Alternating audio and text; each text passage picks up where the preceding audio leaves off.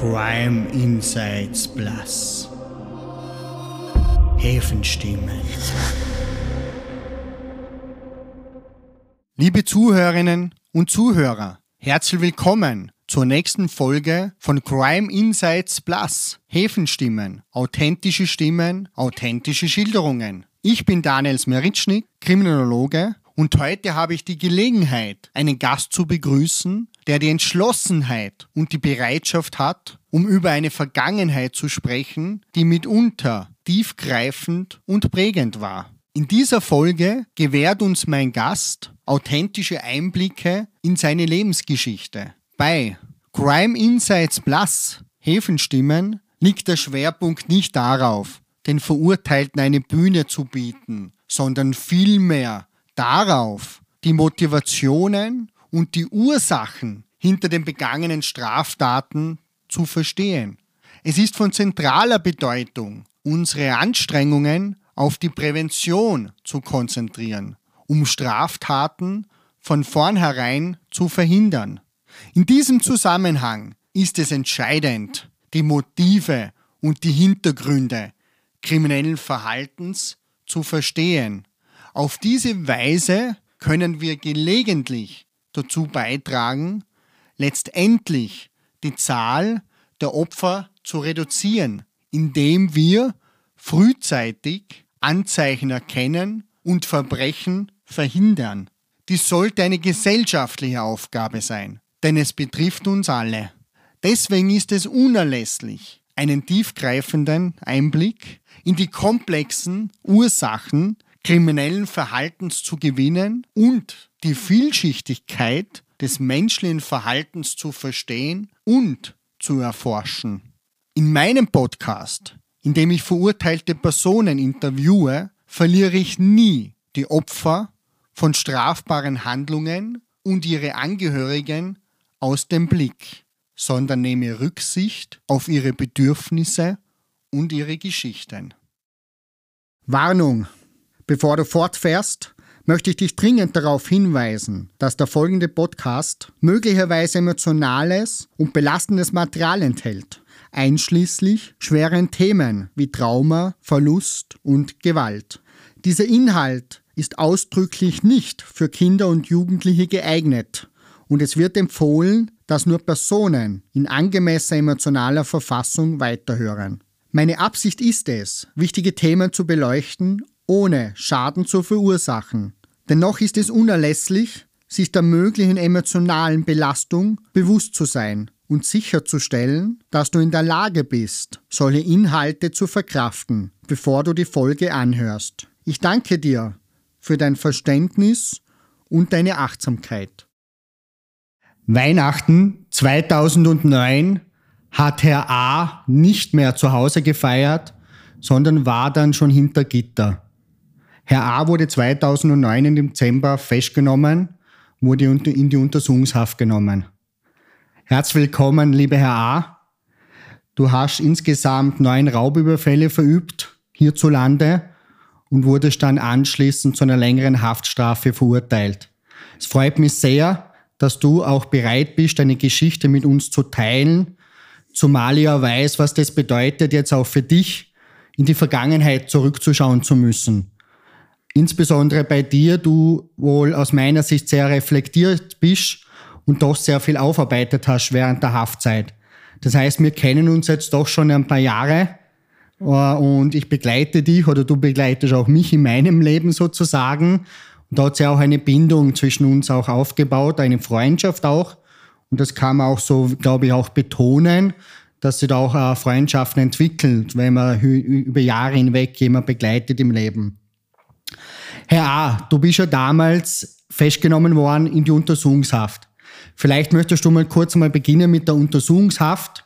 Äh, ich darf vorweg schon mal nehmen, du bist ja dann auch verlegt worden. Und das hat ja auch eine Begründung, wieso du verlegt worden bist, dass du vielleicht einmal kurz schilderst, wie es dir damals gegangen ist. Und vielleicht, dass du auch mal schilderst, wie die Festnahme war. Wie ist dir dabei gegangen? Äh, und wie hast du das wahrgenommen, nachhinein gesehen? Und vielleicht ein bisschen die Gefühlsebene den äh, Zuhörerinnen und Zuhörer erklärst, bitte. Ja, grüß Gott, freut mich ebenfalls, dass ich da eingeladen bin zum Gespräch. Ja, also bei mir hat die Untersuchungshaft 2009 eben begonnen und äh, das Wort Ohnmacht trifft eigentlich alles, was auch äh, von den Gefühlen, äh, ja, was Gefühle betrifft und eben auch dann, ähm, dass man sich fragt, ist das jetzt wirklich real? Also, ja, man wird von heute auf morgen aus der Welt gerissen und ist dann eigentlich nur mit sich selbst in einen Raum. Ja. Und ich sage einmal, ja, da kommt dann eben sehr viel hoch, ja. Und äh, ja, später kommen erst die Fragen, wieso, weshalb. Am Anfang waren das eher Fragen, ist das wirklich real? Das heißt, real, das weggesperrt zu sein, weg von der Gesellschaft und dass du halt einfach, dass dir die Freiheit entnommen wird, dass du halt die Nummer bewegen kannst und nichts mehr entscheidest im Prinzip in deinem Leben. Genau, also es, man hat keine Entscheidung mehr, ja, ähm, und deshalb wird auch dann diese Ohnmacht so mit der Zeit zu einem großen Problem. Hm. Ja, und was halt auch dann sehr hart ist am Anfang, ist diese Ungewissheit. Was erwartet mich? Was wird kommen? Welche Strafe wird mich erwarten? Ja. Das heißt, das, wenn ich es jetzt nachvollziehen kann oder äh, nochmal darlegen darf, das Unbekannte hat dich sehr verunsichert auch. Das heißt, nicht zu wissen, was kommt jetzt auf mich zu, wie schaut der Alltag aus, was passiert gerade. Äh, na, es, ich habe mir schon also gedacht, was mich erwarten wird, eine sehr hohe Haftstrafe mhm. durch die Banküberfälle. Und ja, was mir eben diese Ungewissheit, wie es jetzt weitergeht, auch diese starke Monotonie, also es äh, Deprivation, eine komplette Reizlosigkeit. Ja. Also in meinem Fall war das dann nicht äh, Fernseher oder so. Ja. Und äh, ja, man beginnt dann mit der Zeit viel zu hinterfragen. Ne? Mhm. Auch wieso, weshalb, warum ist sie überhaupt dazu kommen? War das jetzt nötig? Du bist dann damals in die Untersuchungshaft genommen worden, das heißt, ich darf es, glaube ich, äh, äh, schildern. Du bist dann damals von der Cobra festgenommen worden durch einen Zugriff, einen bewussten Zugriff. Das heißt, es war ja bei deinem letzten Banküberfall, wo dann die Cobra zugegriffen hat. Und äh, du, ihr habt dann trotzdem noch versucht zu flüchten was dann auch eigentlich eine Auswirkung gehabt hat auf den Schuldspruch, weil du ja dann eigentlich zum versuchten Mord schuldig gesprochen worden bist und nicht eigentlich wie ein Bankräuber zum schweren Bank, Bankraub, ja, zum schweren Raub, sondern du hast dann äh, versuchter Mord bekommen und bist dann zu 21 Jahre Haft verurteilt worden. Ich bin zu 20 Jahren Haft. 20 Jahre. Und noch circa einen Jahr von Vorstrafen verurteilt worden. Äh, ja, ich sage einmal, das nicht das mit dem Bankraub, diese Strafe war für mich schlimm, sondern vielmehr eigentlich dann äh, die Strafe, ja, ähm, die ich hatte, dass ich eigentlich jemand äh, laut Gericht bin, der Leute einfach aus dem Weg räumt. Ja. Und in dem Fall muss ich auch nach wie vor widersprechen. Ne? Also ich war natürlich bewaffnet, ja, aber ich habe so dieses Mittel verwendet zur Abschreckung. Ja. Oder äh, dass ich einen Warnschuss abgegeben hätte, aber ich hätte jetzt da nie äh, 400.000 Euro in Kauf genommen, dass ich da äh, Leben beenden würde. Also das ist mir nie in den Sinn gekommen. Das Problem war halt aber auch dann, dass es eine Schießerei gab. Ähm, ja, und ich habe auch dann einen versuchten Mord äh, bekommen, weil ich jemanden, also einen Security zusammengefahren hätte, der ist aber nicht verletzt worden von mir. Und auch dieses Waffenarsenal, was wir mitgeführt haben und auch meine äh, massive Gegenwehr bei der Verhaftung. Da darf ich vielleicht das mal kurz äh, festhalten für die Zuhörerinnen und Zuhörer, dass es ja darum gegangen ist bei der Festnahme, dass eben der besagte Security, den du ja schon angesprochen hast, dass der ja das auch das Feuer dann geöffnet hat oder eröffnet hat und dann auch geschossen hat und deshalb das auch bei deiner Festnahme dann leider das dann so dementsprechend auch beurteilt worden ist und somit auch in das Urteil eingeflossen ist. Ja.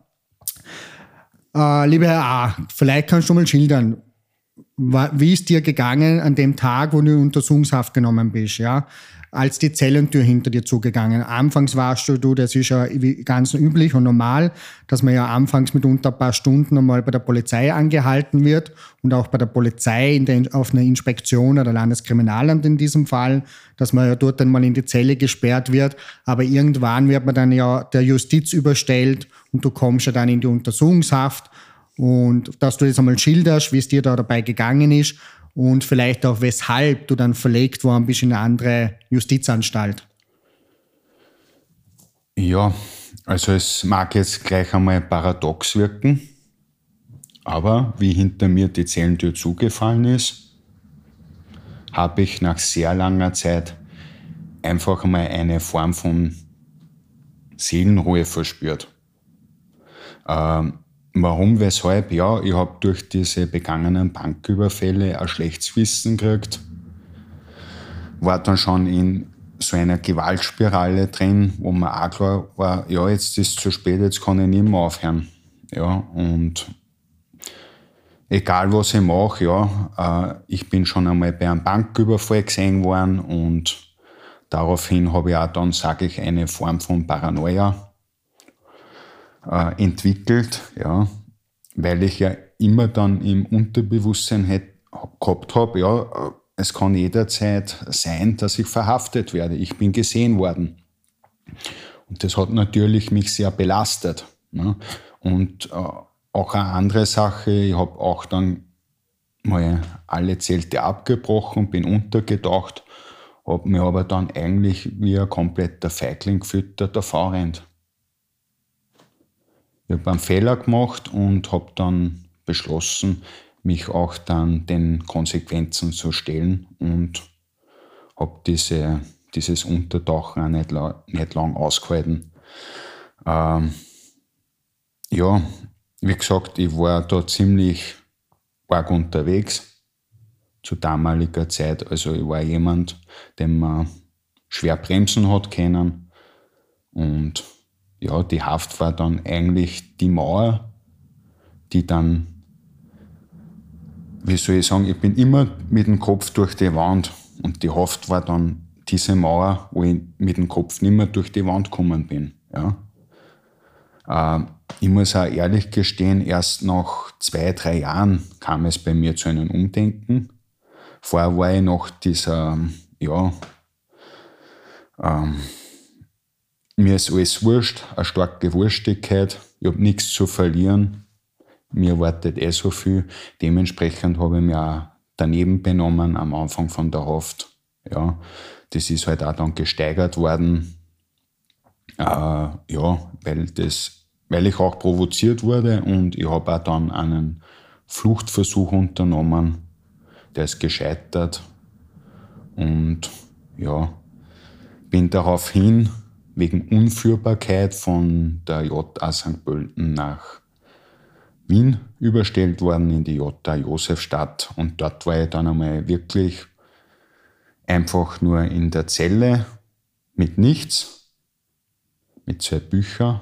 Und ich muss auch sagen, dass ich da auch dankbar an eine Person zurückdenke, die mir, zu mir gesagt hat, äh, du kannst jetzt so weitermachen oder einfach mal drüber nachdenken, was du anders machen kannst und die auf deine Stärken berufen. Äh, der hat eben auch gewusst, dass ich da mal wo eine Matura gemacht habe, die auch nicht so leicht ist, diese Schule. Und ja, ich muss ja dann sagen, äh, mein Tochter war da ausschlaggebend, dass ich gesagt habe, ich möchte auch dann, wenn ich irgendwann einmal frei sein sollte, meiner Tochter sagen, schau, ich habe einen großen Fehler gemacht. Aber ich habe dann trotzdem mein Bestes versucht und dass du auch eines Tages dich nicht schämen musst für mich, was du jetzt eh all die Jahre hast müssen. Und äh, ja, dafür habe ich eigentlich dann gekämpft und auch durch äh, sehr wertvolle Gespräche mit der Gefängnisseelsorge, mit der evangelischen Gefängnisseelsorge, die mir dann äh, da verholfen hat, die Vergangenheit äh, zu reflektieren ja, und aus meiner verzerrten Sicht ja, und aus meinem Tunnelblick herauszukommen. Mhm. Dankeschön. Zu diesem Fluchtversuch, den du ja da verübt hast oder geplant hast vor der Untersuchungshaft, äh, was ist da in deinem Kopf vorgegangen? Wie hoch ist die Wahrscheinlichkeit, dass man bei einer Untersuchungshaft, das heißt in einer Justizanstalt, flüchten kann? Ist ja fast nicht realistisch oder was ist denn da in deinem Kopf vorgegangen? Äh, spaßhalber würde ich mal so darauf antworten, ich wollte nur eine Sicherheitslücke von der JA aufdecken. Ne? Ah, okay. Aufklärungsarbeit. Aber, äh, na, es war in mir tagtäglich dann so ein starkes Gefühl, ich kann nicht mehr. Diese Monotonie, die hat mich einfach fertig gemacht. Mhm.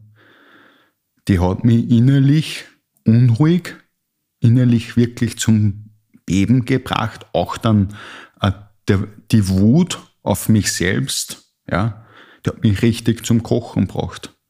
Und ja, ich habe Liegestütz, ich habe mich körperlich so zu verausgaben versucht, ich war körperlich am Ende, aber der Geist, der hat noch immer gebebt.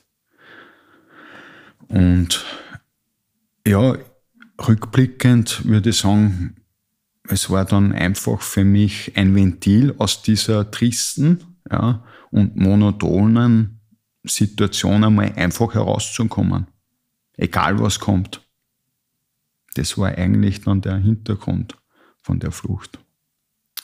Und das, aber das Gescheiterte, was hat das dann mit dir gemacht? Das heißt, die Verlegung dann nach Wien, was hat das mit dir persönlich gemacht, mit deinen Gedanken, mit, mit, der, mit deinem Körper? War die Wut da? Hat sie abgenommen? Hat sie noch mehr zugenommen? Die Verzweiflung? Retrospektiv würde ich sagen, äh, die war wirklich sehr enorm, diese Wut. Und die Wut und den Hass, ja, das habe ich eigentlich auf den Mitmenschen und den umgebenden Personen auch reflektiert. Und das war nach wie vor dann da, auch wie ich überstellt wurde, aber dann durch diese Gespräche, durch die komplette, ich habe ich hab mich meiner inneren Stimme, meinem Ego, dann einfach mal stören müssen. In dieser Reizlosigkeit. Also, wie wir heute alle leben, äh, arbeiten, äh, lauter Verantwortungen. Ja, warum ist es heute so wertvoll, einfach einmal in ein Kloster zu gehen und gar nichts zu tun? Einfach sein Inneres wahrnehmen. Und das ist auch vielleicht was Gutes an Haft, ja, obwohl Haft jetzt nicht mit was Gutes verglichen werden kann, aber man kann auch, wie der Viktor Frankl, in jedem Schlechten was Gutes sehen, ja, und eigentlich sich dann seinen Geist darauf fokussieren, ja. Äh, bei mir waren es dann die Bücher, ja. Bücher waren das, was mir eigentlich überleben haben lassen. Meine stillen Lehrmeister und was mir einen Sinn gegeben haben, eine Aufgabe. Mhm. Darf ich vielleicht nochmal ganz kurz zu der Flucht eingehen? Kannst du mal das beschreiben, was du da genau gemacht hast? Wie hat das ausgeschaut? Wie hat denn der Zugriff oder wie hat die Justiz das denn bemerkt? Wie haben die die gestellt? Wie war das für dich dann? Ich nehme an, da werden dir mehrere Beamten auf, über dich gefallen sein, dass das einmal schilderst oder was da genau war. Ja, also dieser Spazierhof war natürlich gesichert. Ja. Aber ja, ich habe da in meinen, ich bin immer äh, geröntgt worden und alles, aber ich habe durch einen Motorradunfall links eine Platte im Fuß und deshalb habe ich immer angeschlagen bei diesem Detektiergerät. Und auch an diesem besagten Tag. Aber ich hatte halt eine kleine Mini-Klinge von einem Stanley-Messer in meinen Schuh integriert, was mir dann später zur Flucht verhelfen sollte, weil der Gefängnishof von einem darüberliegenden Netz gesichert wurde. Ja. Und ja, ich bin dann eben auf das Gefängnis bald raufgeklettert. Vorher habe ich natürlich geschaut, okay, wo schaut der Beamte hin, weil der behält ja alles im Auge. Aber wir waren nicht nur der einzige Spaziergang, sondern es gab noch einen zweiten. Und den Moment habe ich dann genützt, wie er sich umgedreht hat, bin da raufgeklettert mit der Klinge, habe das Netz durchgeschnitten, bin dann, habe dann versucht, zur Gefängnismauer mich rüber zu rollen und habe hab dann meine Jacke äh, auf den Stacheldraht geschmissen. Ja. Und habe da dann versucht, mich, also, mich einem Baum zu nähern, um von der Gefängnismauer auf den Baum zu springen. Aber das ist dann, hat natürlich dann nicht funktioniert und es hat schon Alarm gegeben. Und daraufhin habe ich eben dann einen Wagen wahrgenommen von der JA und da sind natürlich dann die Beamten bewaffnet und in Anschlag da gestanden und gesagt, ja, äh, spring nicht runter, weil es da schon Leute gab, die trotzdem diese Mauer hinuntergesprungen sind. Das habe ich natürlich nicht gemacht und bin auch dem nachgekommen, die, das Messer wegzuschmeißen.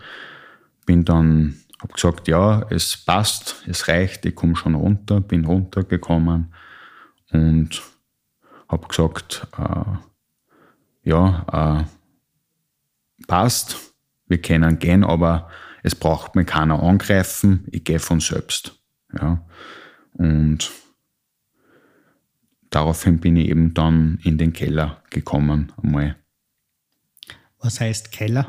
Ja, also in in der Jota St. Pölten ist es so, dass dann im Untergeschoss, also wie im Keller eines Hauses, ja, besondere Zellen sind für Leute, die aufständig sind oder die sich einfach nicht benehmen können oder die den, ja, den Beamten nicht Folge leisten. Da kommt man dann hin, ja. Du bist jetzt doch schon nunmehr 14 Jahre in Haft. Das heißt, auch vertraut mit der Justizanstalt oder mit einem Gefängnis, mhm. in dem Fall auch mit mehreren Häusern vertraut. Wie, wie, hoch würdest du die Wahrscheinlichkeit einschätzen, dass eine Flucht, äh, Fluchtgefahr überhaupt funktioniert, eine Flucht, eine Flucht? Ja, man erfährt da eh meistens aus den Medien, also nichts ist unmöglich. Ne? Ich sag, wenn der Wille so stark ist, kann man oft Grenzen überschreiten. Mhm. Dann dürfen wir vielleicht einmal beginnen mit deiner Biografie, sogenannte Biografieforschung ein wenig, dass du, Herr lieber A., vielleicht einmal schilderst, wie du aufgewachsen bist, was du erlebt hast, was dich vielleicht geprägt hat, dass du vielleicht einfach mit deiner Kindheit beginnst, wo bist du geboren, bist du zu Hause auf die Welt gekommen, im Spital, wo bist du aufgewachsen, und das, was du gerne erzählen möchtest, dass, dass ich dich einladen darf, jetzt hier das zu erzählen, bitte. Ja, meine ersten Jahre waren sicherlich nicht schön. Ähm, das bedeutet, ich hatte einen Vater, der Alkoholiker war und der mit seiner Gewalt auch nicht vor mir und meinem kleinen Bruder als auch meiner Mutter nicht Halt machte. Ja. Und ja, ich bin auch schon als vierjähriger Bur in einen Kosten eingesperrt worden. Ja. Und mir hat das Ganze natürlich geprägt. Ne? Und ja, ich bin dann auch von meinem vierten Lebensjahr weg auch in verschiedenen Heimen gewesen. Und dort halt immer Kassen. Man muss stark sein und das Recht des Stärkeren. Ja, und da habe ich einfach lernen müssen, mich durchzusetzen. Ja, und ähm, sehr geprägt hat mich eben dann, ähm, wo ich glaube ich selbst auch ein Trauma erlitten habe, die Erfahrung, dass man mich und meinen Bruder äh, unter einem Vorwand mit einem Rettungsauto abgeholt hat und mich dann in ein Heim nach Hinterbrüll überstellt hat und für mich ist dann natürlich eine Welt zusammengebrochen, wie ich meine Mutter nicht mehr sehen konnte. Aber mir ist nicht erklärt, wieso ich jetzt nicht mehr zu meiner Mutter kann. Und das hat mich halt auch dann sehr, äh, ich würde mal sagen, auch später dann, weil da was unterbewusst, was da war, was eigentlich auch dann zu dieser Empathielosigkeit als auch Verzehrung geführt hat dass man wirklich über Grenze gehen kann, wo einer sagt, na, das kann ich nicht machen, da tue ich ja wen was auch. Ne? Und ich habe dann auch so einen Tunnelblick bekommen, ja, äh, dass ich da wirklich empathielos geworden bin, ja, dass ich diese Tat überhaupt begehen konnte. Ne? Und das waren eben auch dann also diese schlechten Erfahrungen. Ich bin aber dann sehr froh gewesen, äh, dass ich dann ja in einer Kinderdorffamilie einen Platz gefunden habe, wo mir die Kinder, Kinderdorfmutter wirklich auf sehr einen guten Weg gebracht hat, weil ich auch dann schon als Junge sehr auffällig und gewalttätig war. Ne? Weil ich es nicht anders vermittelt gekriegt. Und die hat eigentlich, ich habe auf niemanden gehört, bis zu diesem Zeitpunkt, wo ich dann dieser Kinderdorfmutter begegnet bin. Die Zuweisung oder das Überstellen in das Kinderheim, ja, war das eher mehr auf dich geschuldet, weil du eher, sage jetzt mal, auffällig warst? Oder war das geschuldet darauf, auf der Tatsache, dass die Eltern überfordert waren mit euch? Also, sowohl als auch. Also ich war sehr verhaltensauffällig, aber ich war auch äh, gekennzeichnet von den Gewaltakten meines Vaters. Du bist dann mit vier Jahren in das Kinderheim gekommen und dann eben nach Hinterbrühl und dann irgendwie von Hinterbrühl bist du dann in eine Familie gekommen. Habe ich das richtig verstanden? Nein, es war so, ich bin von meinem vierten Lebensjahr weg in verschiedenen Heimen in Oberösterreich gekommen und später erst dann in die Hinterbrüllen und dann habe ich aber einmal Privatfamilien gesehen, die gerne ein Kind adoptieren würden.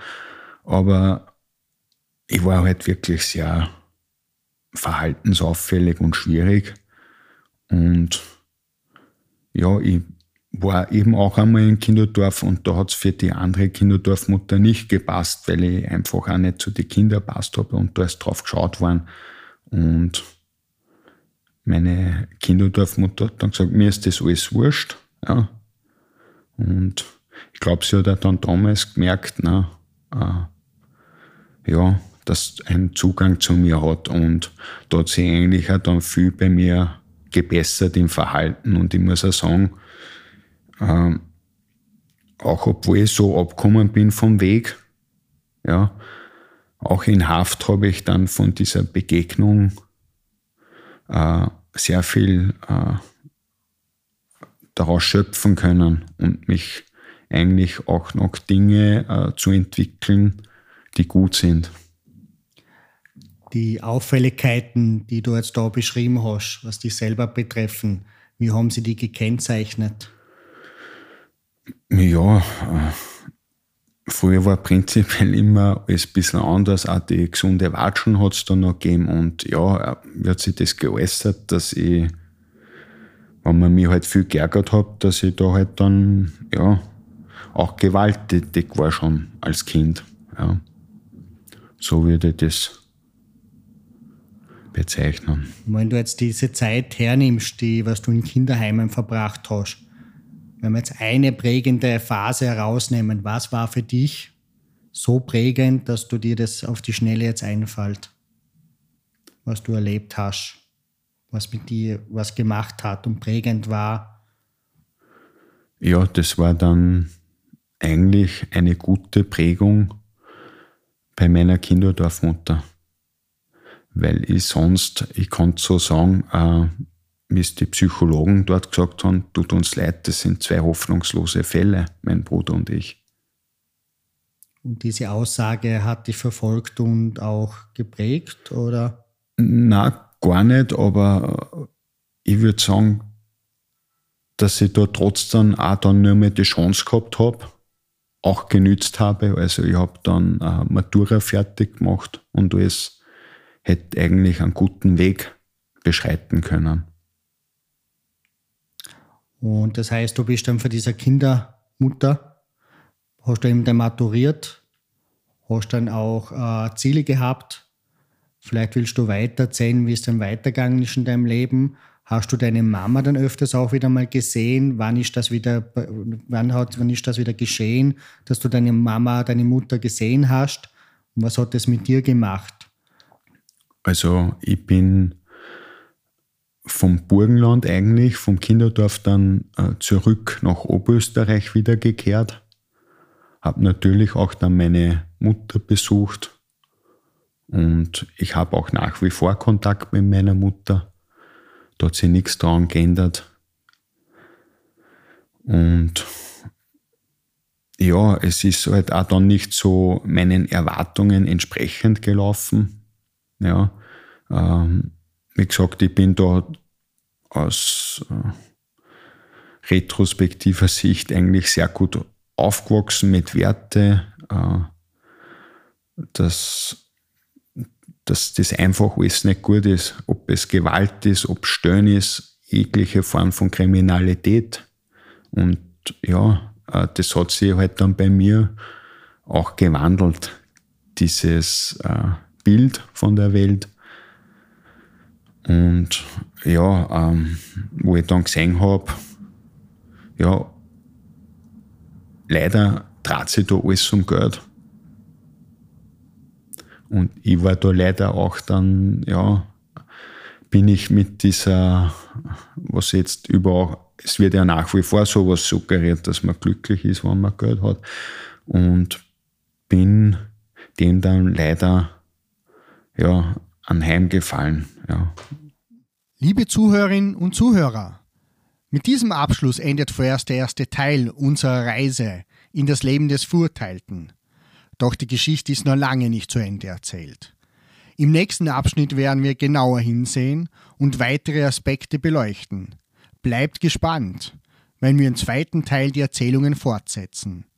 Bis dahin, alles Liebe und Gute, euer Daniel Smeritschnik.